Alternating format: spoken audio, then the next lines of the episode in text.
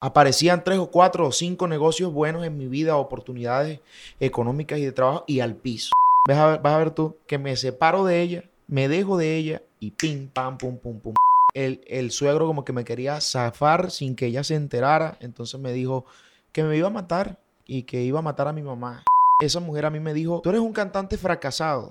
Y es que está el hecho también de que hay cantantes y hay artistas. Claro. Hay artistas que cantan y hay cantantes que no son artistas. Silvestre Dangón no es un artista de verseo. Y Martín Elías sí lo era. ¿Por qué le pedimos a nuestros compositores algo que no tienen? Hey, ¿qué pasa, desparchados? Bienvenidos a un nuevo episodio, otro capítulo más. Este está cargado de mucha música, de mucho vallenato. Pero antes de presentar a mi invitado, déjenme por favor mencionar a mis patrocinadores, la gente de Mendoza Mendoza Peluquería, a Pepitos Express, a mi odontólogo, el odontólogo oficial de la marca Despar- Desparchados, el señor Rafael Negrete, y por supuesto a nuestra diseñadora, la que hace y diseña todos mis outfits, la señorita Valeria Pico. Sin más preámbulos, bienvenido el señor Yanka Pavón. Compadre, ¿cómo estamos? Oye, yo soy feliz, contento de estar aquí. Un saludito para todos. Dios me los bendiga. Oiga, eh, ¿cómo lo recibió Montería? Feliz, me recibió con un pescado así gigante. A la vaina, Boca Chico. Boca chico, frito sudado. Ah, Claro. venía ya con la en mente de no, me han dicho de viuda, pero de la viuda, la única viuda buena. Oiga, sí, porque la demás se olvida de uno claro. y lo cambian a uno y se queda con la plata de uno y se la disfruta con otro, muy así, bello. Así es que pasa, así suele pasar. ¿Cómo le fue con el Boca Chico? Bien. Bien, manito. Sueño, me dio fue sueño. Ah, la vaina, no se me vaya a dormir porque el que se duerma aquí lo trasquilamos. Claro, lo llevo tranquilo a usted. No, aquí hay bastante pelo para Sí, acordar. señor. Oiga, ¿cómo terminó cantando vallenato usted, hermano? Bueno, manito, nací en Bucaramanga, eh, me crié en Valledupar, pero eh, este vallenato entró a mí muy, muy espontáneamente. O sea, cualquier día canté, canté y, y me dijeron, hey, tú cantas bien, dedícate a eso. ¿Qué va? ¿Qué va a cantar yo si yo no tengo ni papá cantante? Y después fui haciéndolo así, fui creciendo, me colocó mi papá ese nombre de Yanka. Y yo decía a mis 5, 6 años, 7, yo soy Giancarlo Centeno. Ah, y, cantaba, vaina. y ya cantaba vallenato, componía melodías. Entonces, no, muy bonito eso.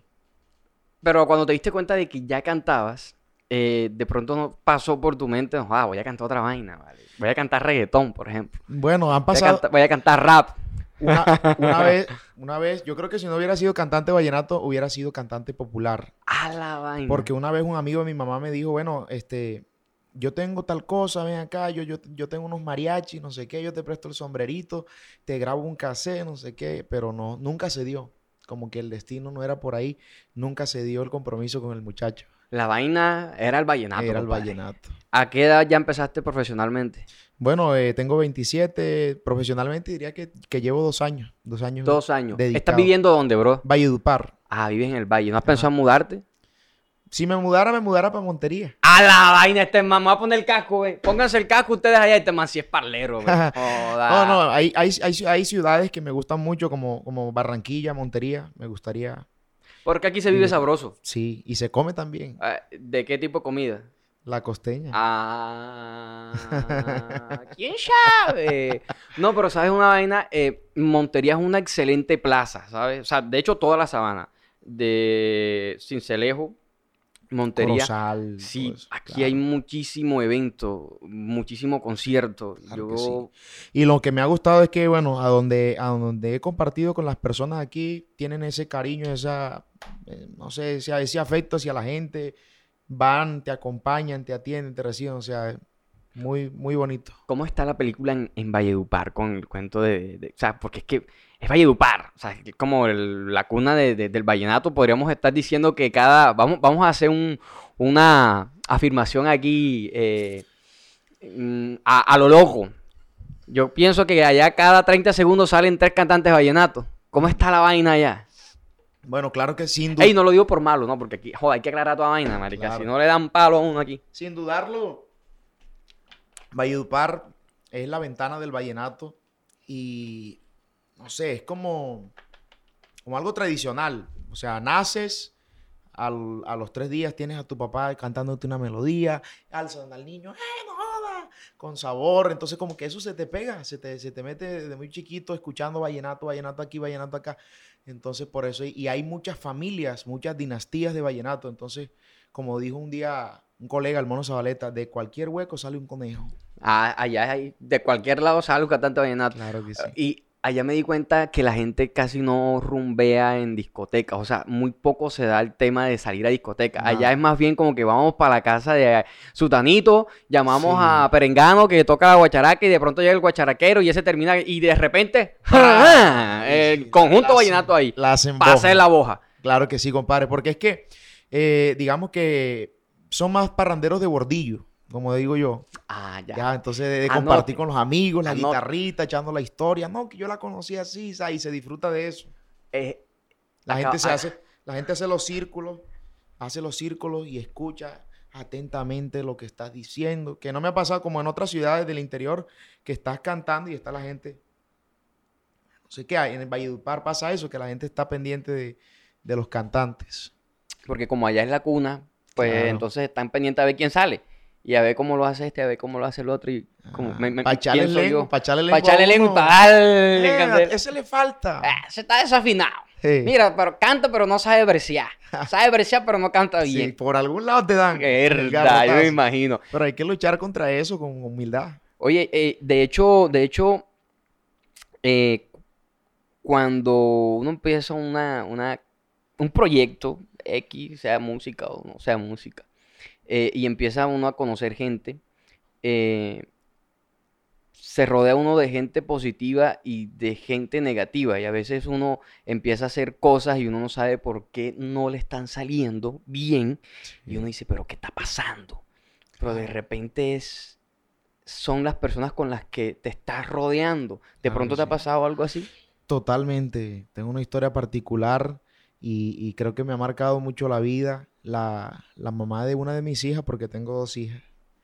Y resulta que pasaba eso, como que mi carrera no despegaba, no pasaba nada con ella, pero era como, como, como un empave, como decimos nosotros, ¿no?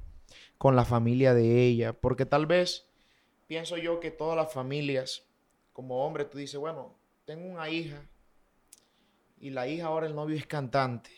Entonces lo primero que se le pone aquí en la cabeza al suegro o a la suegra, ese es mujeriego, ese no sé qué, ese es un haraganazo, ese man no te sirve, no sé qué. Entonces confían muy poco en que uno pueda lograr algo con este arte, porque son pocos los que se dedican y dicen voy a madrugar, voy a echarme el proyecto al hombro y voy a darle.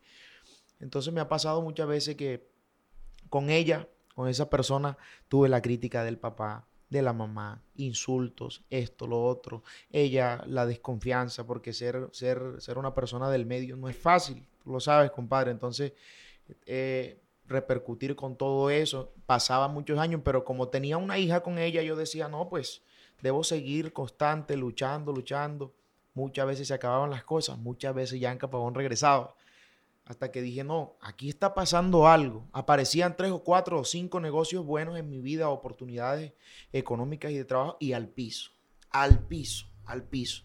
No era sino que yo las comentara con ella o la familia y al piso, al piso. Había una mala vibra ahí, compadre. Entonces yo dije, no, voy a tener que... Me di cuenta de que ya de verdad ese sentimiento ya no la quería como yo creía. Y entonces dije, no, aquí hay que soltar. Voy a soltar y voy a probar, porque quién quita que el día de mañana yo diga, "Mm, no solté y no surgí. Y va a ver, ve a ver tú, vas a ver, vas a ver tú, que me separo de ella, me dejo de ella y pim, pam, pum, pum, pum, pum. Empiezan a Como burbuja. Empiezan a salir noticias, a aparecer muchas cosas. Antes de que empezaran a surgir las, la- las cosas ya de, de, de forma positiva, Sí. ¿Qué te decían ellos? O sea, ¿qué te decía la familia de tu, de tu ex? Cosas, esposa? nega- cosas negativas. eh, Algo que te haya marcado muchísimo de lo que, que- que te hayan dicho, que, que todavía lo tengas aquí, que tú digas, güey, puta, todavía no he podido sacarme esa vaina del cóncolo. Bueno, yo pienso que una amenaza. A la verga, Una Tilín. amenaza. El día que, el día que sin tener motivo grande, o por decirlo así, el, el suegro como que me quería zafar sin que ella se enterara. Entonces me dijo que me iba a matar y que iba a matar a mi mamá. Y yo pienso como todo hombre orgulloso defendería a su mamá. Hasta ahí Uy. rebosó la copa y antes de que hubiera un problema mayor re- me retiré. Y otra cosa que me marcó y que no lo veo hoy en día como malo, sino como bueno. Y es que esa mujer a mí me dijo, tú eres un cantante fracasado. Oiga. Cuando todavía estaba yo empezando a hacer mis pinitos, mi discoteca, mis cositas por ahí, tú eres un cantante fracasado solo porque la dejé. Entonces ahí es donde uno dice, tanto te amo, tanto te quiero, tanto mi rey, mi vida, ¿para qué? Para terminar así. Entonces, bueno, eso pasó y eso me impulsó más porque yo dije, ah, fracasado. Lo aprovechaste para darte gasolina. Como, un impulso, exacto. Y así es que uno debe de ver las cosas.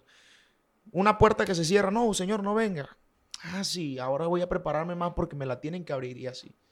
¿Cómo fue el choque emocional cuando decides separarte de ella? Que tú dices, esta vaina no va más. No, es que... O sea, allí, allí... Fue, fue drástico porque, imagínate, o sea, una, de, de tú tenerlo todo, por decirlo así, o sea, de estar cómodo con, con ella, con tu hija, y de creer que aparentemente todo está bien, a resultar en la casa de tu representante con una maleta aquí, la otra acá, una mano delante y la otra detrás. Es frustrante. ¿Te fuiste? Me fui. Sin nada, bro. No, me fui porque ya eran muchas las veces que, que pasaba lo mismo, que, que, me pedían disculpas y volvían a caer en lo mismo. Y yo sentía que yo ahí estaba, era Estabas en un abismo ahí, bro. Estabas en un hueco. Exacto. Entonces llego, llego a la casa de mi representante y le digo, manito, ya no voy más. Seguro, porque tú no sé qué. Seguro, manito. Esta vez es en serio. Aquí está mi ropa y todas mis cosas, lo que tengo. Y lo que tenías allá, ya se quedó. Vamos a empezar un nuevo destino. Y enseguida todo empezó a, a salir para bien. Empecé a concentrarme, a trabajar. Entonces, hay cosas o personas en la vida que con una palabra o te suben o te destruyen digamos que intentaron destruirte, pero tú supiste sí. darle reversa a esas palabras. Claro, claro, porque es que ella no solamente era mi motivación, sino que antes de ella habían cosas que ya vienen conmigo, mi mamá, mi otra hija, entonces... Tienes dos niños. claro, tengo dos. ¿Ha rendido, compadre? Hombre, sí. Circunstancias de la vida. Ahorita hablamos de eso. ok, ok. Sigamos. Entonces yo, yo dije, bueno, como que, a ver, eh, mi mami, mi mamá depende de mí. Mi otra hija también depende de mí. Mi papá también necesita de mi apoyo. Y mi familia necesita que yo saque la cara por ellos.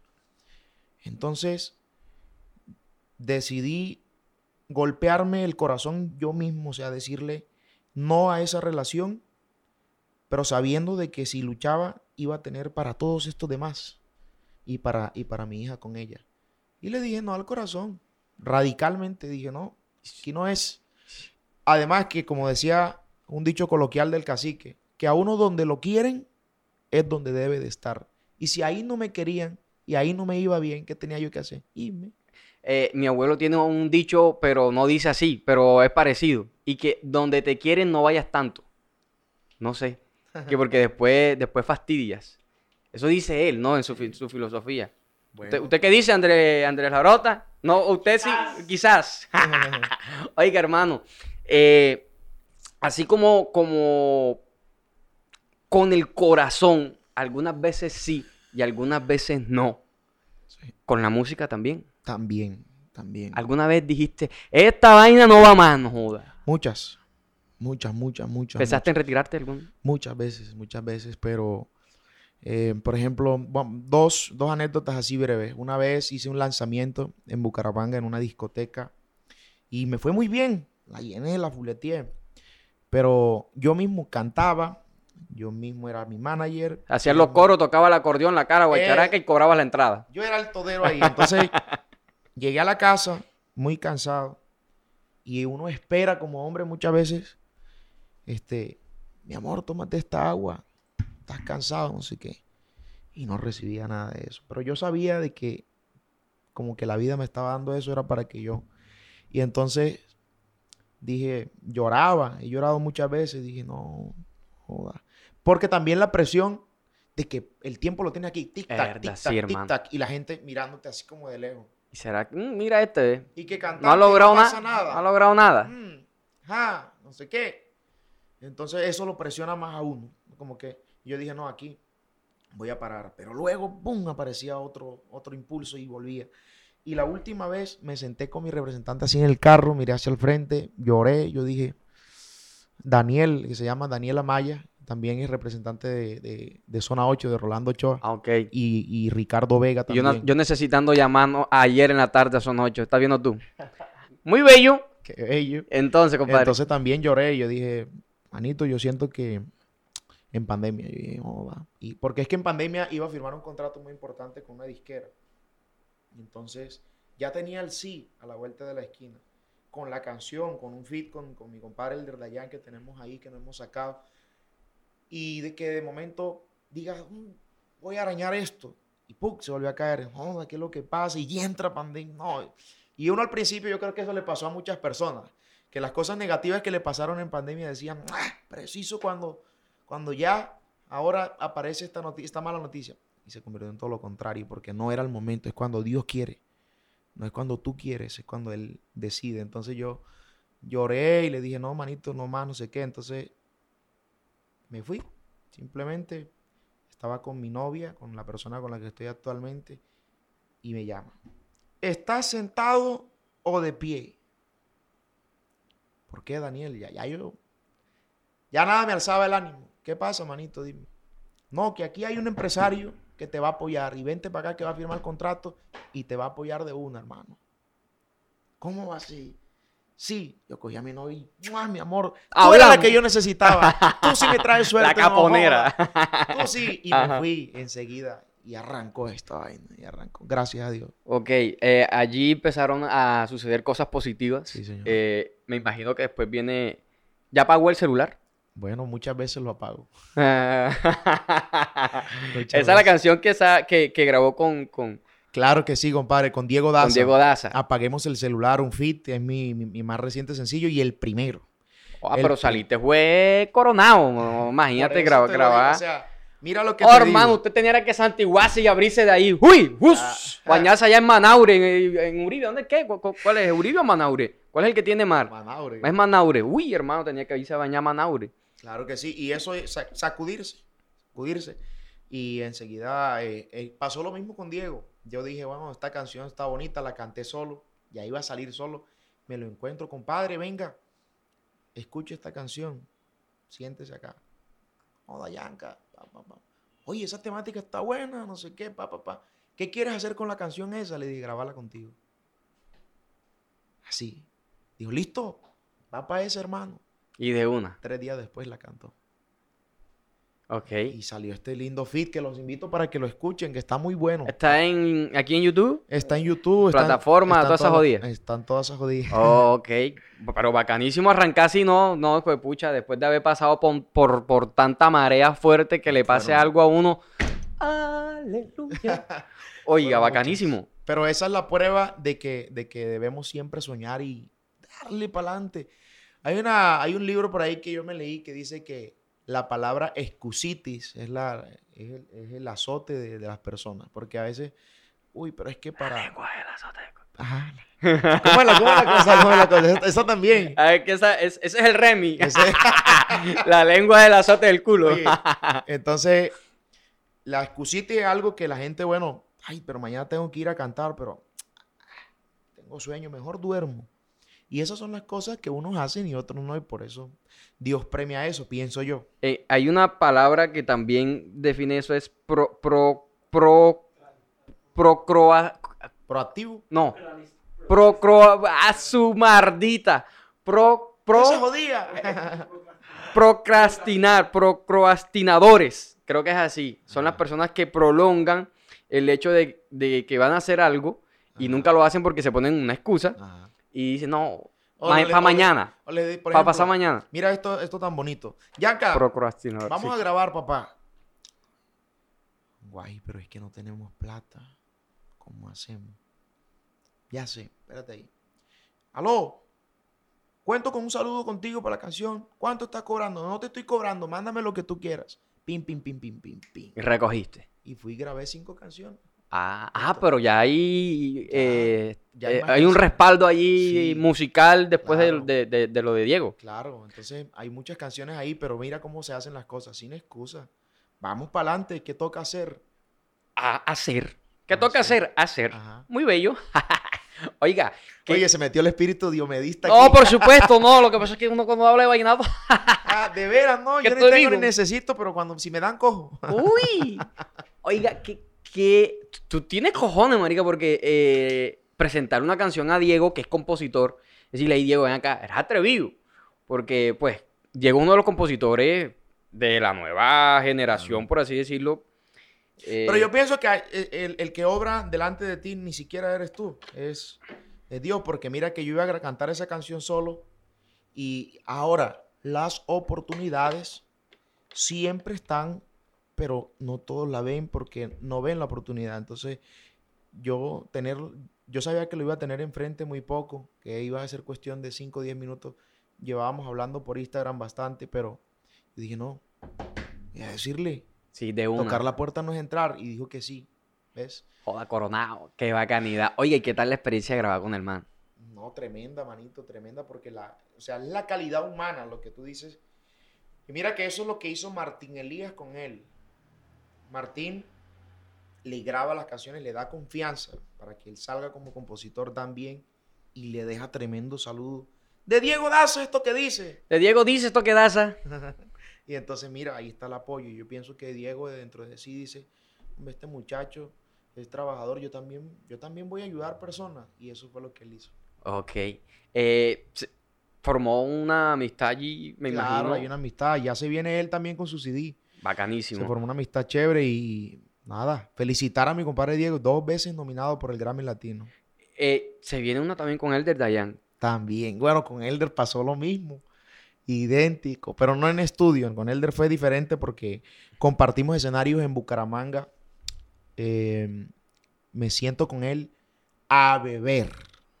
A Como- ver a Como los- cosas raras en los vallenateros, ¿no? Él dice, compadre, Rolando se va, él hacía unión con Rolando en ese entonces. Rolando sí se va para el hotel y él dice, compadre, yo me quiero ver al, al maestro Beto Zabaleta, que es aquí, un grupo de amigos, a meter ron como se debe. Y yo cantándole al oído, primo, esa canción que usted sacó, una bacana, no sé qué, ta, ta, ta. Hombre, Yanka, me tienes estudiadito, manito, y pam, pam, pam, pam. Y con él fue diferente porque la canción que grabé con él es mía. Ah, Entonces yo le cojo una tarde, canto la canción a esa misma tóxica, A la, a la vaina. misma que dejé. Por lo menos me dejó canciones, gracias a Dios. ¿Cómo dice eso? Un pedacito ahí. Dice- eh, jálatela ahí. Dice, ay, ya me cansé, ya me cansé que me veas como a un niño cada vez que quieras, que me abandones y que no te importe lo que estés sintiendo. Ya me aburrí de tus palabras que me hieren toda el alma y ya no puedo pretender que entiendas lo que yo te quiero. Tú eres perfecta, dile a todo el mundo que fue culpa mía, que la verdad que me cansé de todo y yo no me merezco que tú me humilles y me tires como si fuera basura. Ya no te quiero, ya no me importa, sigue tu vida, yo hago la mía y quien va perdiendo no es este pecho, pues tú bien sabes que te quería y no voy a perdonar lo que hiciste conmigo, voy a abandonar lo que hice contigo y así me pasen los días, los siglos, estoy seguro que no vuelvo contigo, Tin, no tin. vuelvo. Qué vainas. Ey, pala Austri. Papi, está palo. Con razón, Elder dijo que sí. Entonces yo se la canté y se la mandé con cantor, le digo yo, escuche, tráeme esa canción. Me dijo, oh, compadre, ya, que ya las canciones del CD están. Diego, este Diego, Elder, compadre, si yo, si yo grabo esa canción, usted la canta conmigo y yo lo invito. Dijo, con él fue distinto. Graba la canción, cuando la tenga lista todo, me la manda que yo la voy a cantar contigo, manito. Y así también fue. Entonces, alabado sea nuestro Dios que, que me ha brindado toda esta oportunidad. Pero muy genial arrancar un proyecto musical vallenato y arrancar grabando con los más pegados del momento de la nueva generación, con Elder Dayan y con, y con Diego Daza. Papi, está cabrón. No, joda. Eh, sí, o sea, sería como, no sé, eh, encontrarme en una parranda. No, no pongamos tanto. Amigo, a- compadre, canta, canta. ¿Tú Sí, cantas, manito? reggaetón. Y compongo también, com- compongo vallenato también. Bueno, yo soy compadre, necio, soy vamos a bien. trabajar en eso. soy bien necio. He dicho, ¿no? No, en estos días te llega el mensaje, compadre, vea, aquí le mando esta canción, escuche. Eh, sí, a mí me gusta eh, de- componer de todo, o sea, experimentar, como que ver. Y, y Sí. tengo un hermano, mi hermano menor, canta vallenato. Y por ahí como que empecé a molestar la vaina para darle canciones a él y dije, uy, también se me, o sea, el reggaetón se me da muy fácil, el rap también, o sea, la música urbana se me da súper fácil cuando yo uy, pero que esta vaina también, Ay, es ah, bueno. pero también le pego al vallenato. Es bueno, mira que yo hago canciones popular también. Y eso es algo, yo digo, ¿de dónde? Si yo paisa, ¿de dónde? O, o de Pereira, ¿de dónde? Porque Que la, ey, la música, la música es música, hermano. la música nace y nada. Mira, esa canción que te canté con el de Dayan la hice llorando en cinco minutos. Es que cuando la musa está ahí cerquita, Uf, compadre. uno no tiene que brincar. eh, la, la musa está, cuando la música, cuando la musa está cerquita, Eso, y es natural porque mira que esta canción eh, eh, era una muchacha muy inestable. Como que inestable le llamo yo a una persona que termina muchas veces sin tener motivo y después dice, ay, perdóname que yo... no sé o será que tenía pasó". otro. No, no, no, no, porque era... Uno no sabe. Bueno, y si pasó no vi, pero, pero de todas no lo maneras... sintió entonces, No lo sentí. Entonces yo dije un día como que, bueno, ya, ya de verdad, ya, ya yo no vuelvo contigo. O sea, esa fue la, la palabra que yo le dije. Ay, Yanka, no sé qué, pam. Le dije, no, dale para adelante. Entonces como que esa, guarde la ropa, cuelgue la ropa, guarde. Y le digo, tira la ropa y a la maleta tú, empácala tú, que ya yo no vuelvo más. Que fue el mismo día. ¿Cómo se llama la canción? No vuelvo contigo. Y ese, el día que tú decidiste despegarla.com, Sí, ese día ese. compusiste la canción. Eh, de- y detrás de esa hice muchas más. A la verga, pero que esa vaina, compadre, usted la tienes a cuchillar en el corazón. No, o sea, hay que aprovechar. Hay que Sí, aprovechar. es que del despecho salen buenas canciones. aprovechar. Y además que es un desahogo. Es un desahogo. Cuando, cuando, cuando ya terminas la canción, tú dices "Oh", como que si te quitas un peso de encima. Eh, para los que hacemos música, eh, las situaciones de amores y desamores son una buena Son- fuente de sí, inspiración para hacer de- música. Son detonantes. Por eso uno tiene que siempre, cuando uno está enamorado, uno tiene que ver- verle gracia a todo. Hace poquito escuché una canción del maestro Rolando que, que él me contó, me dijo, Yanka, yo estaba recién operado. Manito, hijo, le hablas así. Mijo, yo estaba recién operado y, y contó el maestro Rolando Ochoa. Un fuerte abrazo para el maestro Rolando Ochoa. Él estaba recién operado y no podía moverse mucho. Entonces estaba como quietón así en la sala y le pasa a la esposa desnuda, provocándolo. Ay, mira, no sé qué y tal. Hey, mija, no me hagas eso, que mira que ahora yo no puedo, no sé qué. Y le sacó una canción que dice que, no me acuerdo muy bien, pero paséate desnuda frente a mí.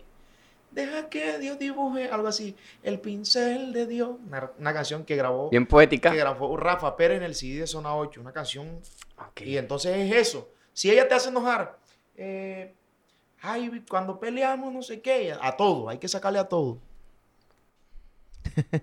Me digan más. A todo. Oiga, eh, ¿qué, qué opinas? Eh, bu- bueno, yo por ejemplo suelo utilizar muchísimas figuras literarias al momento de escribir. Me gusta ser explícito algunas veces, otras veces me Sí. gusta ser muy metafórico. Ah, Eh, pero no sé si de pronto te has puesto a analizar otros géneros musicales eh, en el contexto lirical, por ejemplo, el reggaetón. ¿Qué piensas? ¿Alguna vez grabarías un reggaetón? Yo pienso que sí, yo pienso que la música es como, la música está ahí, o sea, hay que tomarla y darle sin miedo. El, el- el- el mayor exponente de eso para mí sería Carlos Vives, mira, ir a Silvestre Dangón. Y ya me han hecho propuestas de hacer, de, de hacer un, un feat, me encantaría, claro que sí. El reggaetón eh, me gusta, tengo varios artistas ahí preferidos. Sí, sí, lo- le metes al perreo, bro. Sí, sí, me gusta, me gusta escuchar. Y, y- y la, y la playlist que nos falta para Sí, sí, sí, sí. Y cuando viajas, pues pones el reggaetón. ¿Pero te gusta el reggaetoncito, el viejo o...? El, el- el viejo y el nuevo de algunos artistas. No, no escucho mucho, pero, pero o sea, me, me- me- por ejemplo, podemos nombrar los artistas. Ah, sí, claro, no hay ah, ningún bueno, problema. el álbum El Ganador, eh, esa canción del ganador de, de, De. Cuando la canto me la sé perfectamente y eso como que me inspira, como que me levanta ese sonido, como que me hace, párese, no joda. Eh, el álbum Colores de, de, De Balvin. de- de J Balvin. eh, esta que dice música de la. ¿Cómo es que dice? De Medellín para todo el planeta. Para que sepan cómo es la Tower. Vengo de, de- vengo de Tefren con todo el power. ¿Esa cuál es? Esa es de, de, de Maluma. Joda, esa no... Ah, no, joda, ey, Medallos- está- ey, está más... Medallos, medallos sí. Ah, me ponchó, vale, me ponchaste, me ponchaste en eso. Ah. Y en, en el, en el vallenato, ¿qué prefieres escuchar? Primero escuchar. O sea, para tú escuchar, Ajá. ¿Qué prefieres? ¿La- ¿Los viejitos o los...? Rotundamente lo viejito, lo viejito. Lo viejito me estimula demasiado el oído, la, la mente.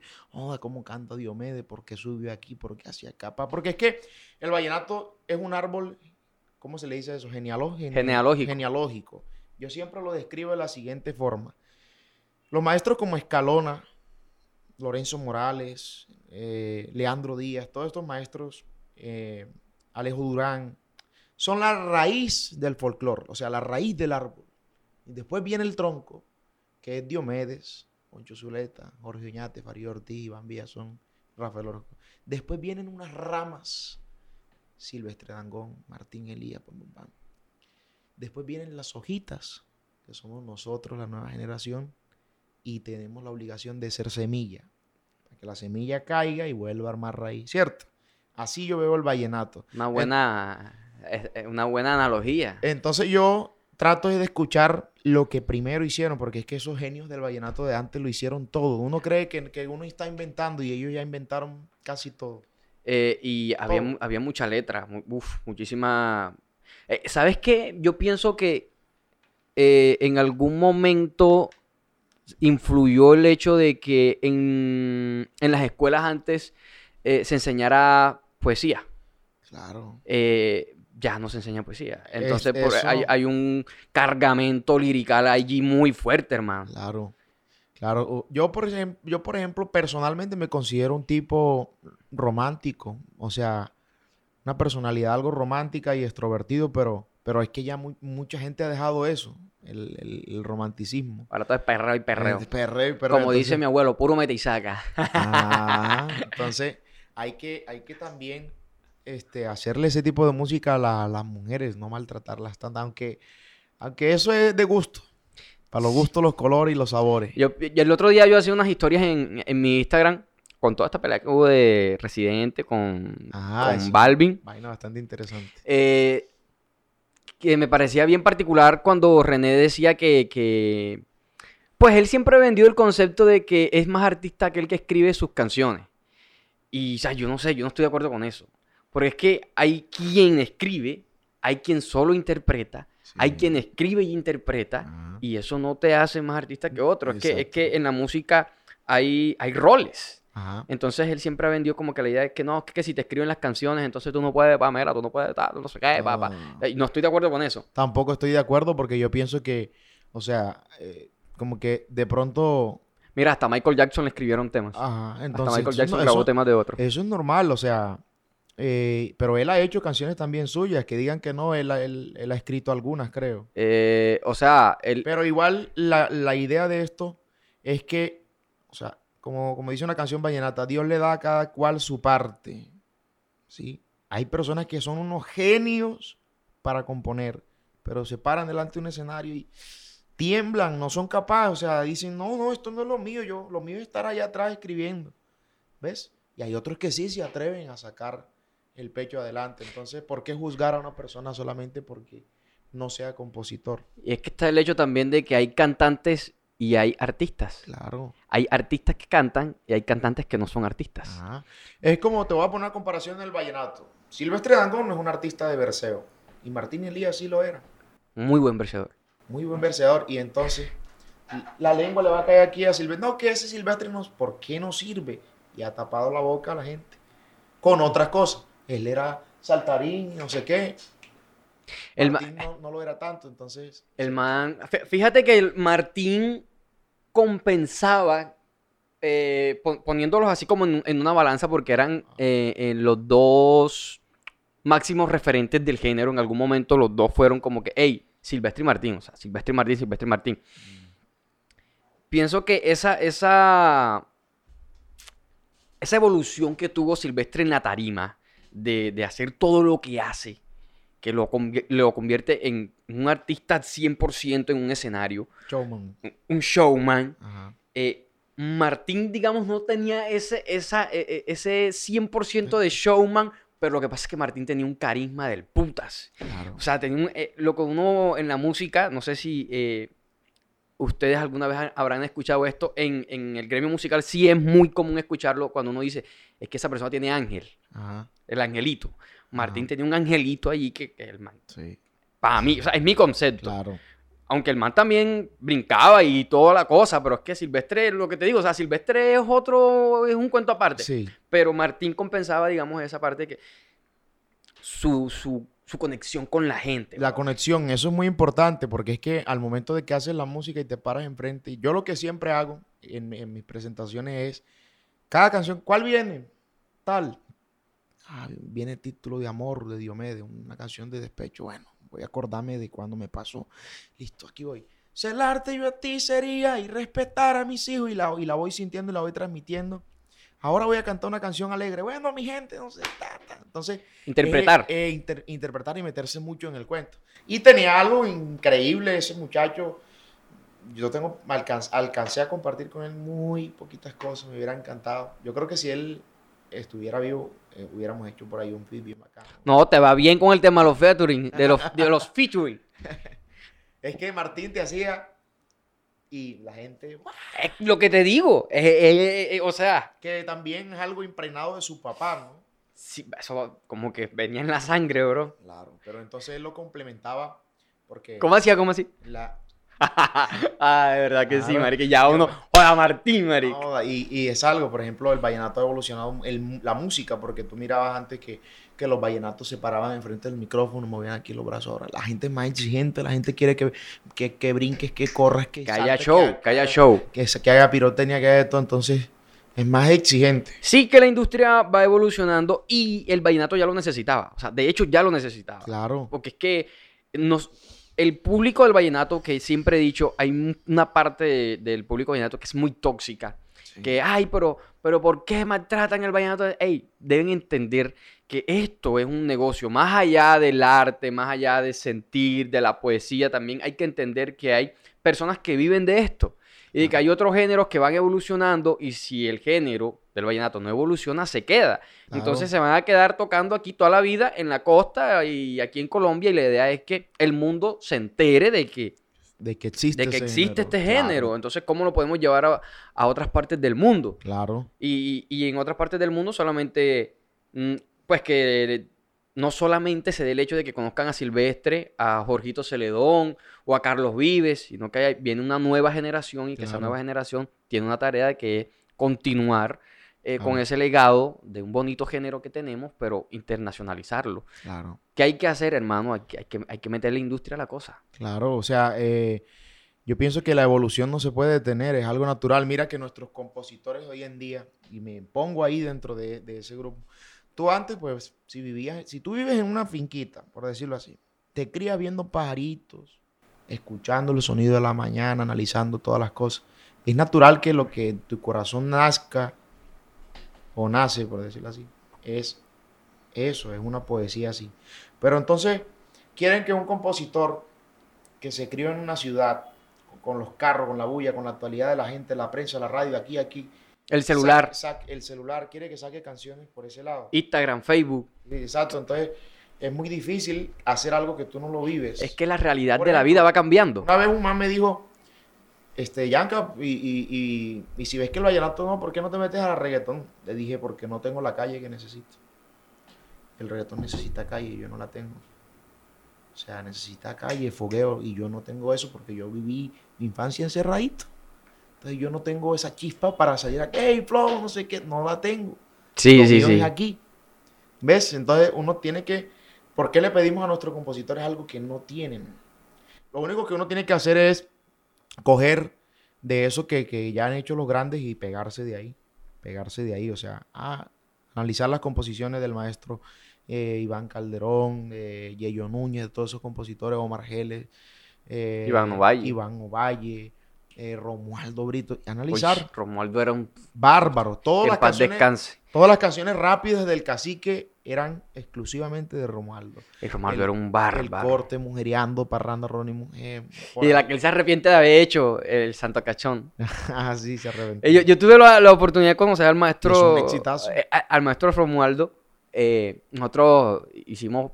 Le, le ayudamos a grabar un video musical a él. Vino Sí. aquí a Montería a hacerlo. Estuvimos compartiendo con él casi todo un día completo.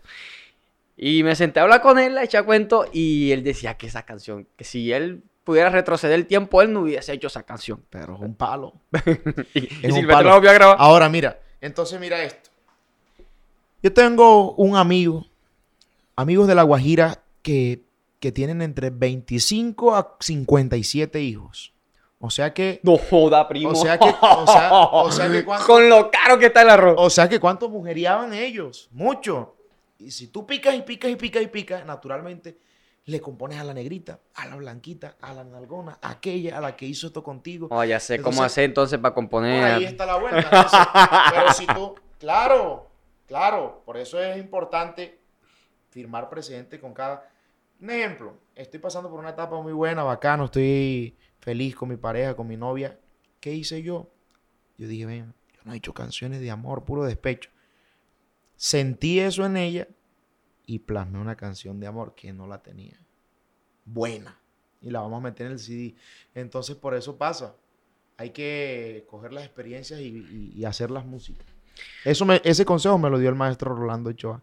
Coger todo lo que se vive. Si tú estás, ¿qué día? Por ejemplo, que a él le echaron mucha lengua ahorita con el proyecto nuevo. De Zona 8. Sí, y, es, y el maestro Rolando es un guerrerazo de la música, un maestro, mejor dicho, es un baluarte del folclore, una perla del vallenato. Como Oiga. ¿cómo, ¿cómo hacemos para tener al maestro Rolando para traerlo aquí? Hay que gestionar eh, ese Bueno, podcast con el maestro Rolando. Ahorita lo, lo hablamos con, con Daniel, con el Guaji, con el manager de él. Bueno, Claro que sí. despachados, ya se acaban de dar cuenta que ya el tipo se comprometió, no sé cómo vamos a sacar ese podcast Bueno. y él viene ahorita en diciembre. Claro que sí, hay que sacarse boca. Y entonces él me dijo, el maestro Rolando, hijo, a todo lo que te pase, intenta sacarle algo bueno, porque la música es tu, es tu arma de defensa. Entonces sacó una canción por ahí que viene, que le escuché un pedacito, donde, donde, donde, donde habla de la crítica. ¿Por qué me dices tú a mí esto si tú no eres esto? ¿Acaso tú eres Dios? ¿Para qué esto? Pam, pam, pam, pam. Hay que sacarle música a todo. Bueno, ahí para todos los que estamos en el proceso de, de componer, hacer música. eh, peleó con su novia, sáquele canciones. Lo dejaron sin comida en la casa, sáquele ok. canción. Me dejaron sin comida. Claro, claro. Oiga, viejo Yanka, hermano, qué gustazo eh, tenerlo hasta acá. Gracias por sacar de tu tiempo. Sé que vienes de toda una gira de medios ardua, toda una semana trabajando. Valoro muchísimo que hayas sacado este tiempo para venir a hablar carreta aquí con un... Bueno, manito, el placer es para mí. Lo disfruté mucho, de verdad, muy feliz y nada, yo creo que nunca había hablado tanto de mi vida como lo hice hoy contigo y a todos tus seguidores les envío un fuerte abrazo. Dios me los bendiga. Vamos para adelante, vamos para adelante en nombre de Dios y cuente aquí con su amigo y su cantante para lo que sea. Ya usted lo ha dicho. Hey, despachados. Gianca Pavón. Para todos ustedes. Nos vemos en un próximo episodio. Lama. Que no se suscriba. Eso.